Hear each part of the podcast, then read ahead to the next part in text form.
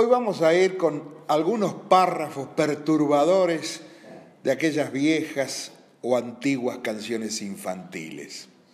Por ejemplo, en aquella de Estaba la blanca paloma.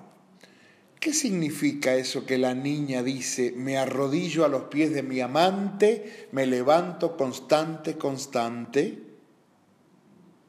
Y en la nana americana duerme negrito cuando dice, y si el negro no se duerme, viene el diablo blanco y ¡zas! le come la patita chacapunga chacapum. Nos fuimos racialmente al otro lado, pero el niño debe estar algo intranquilo si se llega a desvelar. ¿En qué momento le aparece el diablo blanco y le come la patita?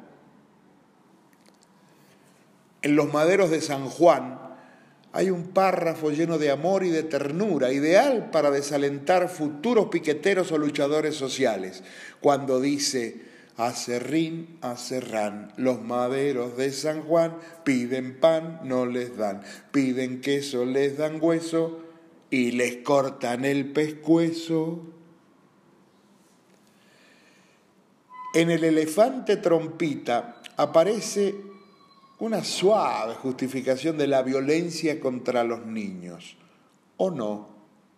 Como dice, yo tengo un elefante que se llama trompita, que mueve sus orejas llamando a su mamita, y su mamá le dice, portate bien trompita, si no te voy a dar chachas en la colita.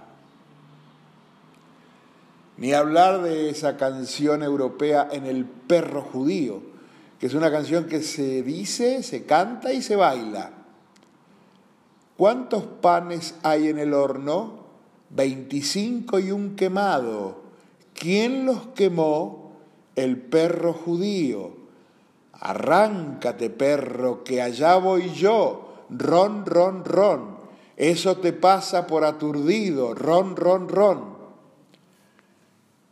los judíos y los hornos, podría ser más evidente. Terrible. Para cerrar esta saga, cabría prestar atención a las actuales canciones infantiles, a ver qué mensaje oculto tienen, pero analizarlo a la luz de lo que vendrá. No vaya a ser que dentro de 100 años o menos, lo que creemos que viene ya se fue y las canciones actuales enseñaban cosas terribles a nuestros niños. Digo, no sé, me parece, lo más seguro es que quién sabe.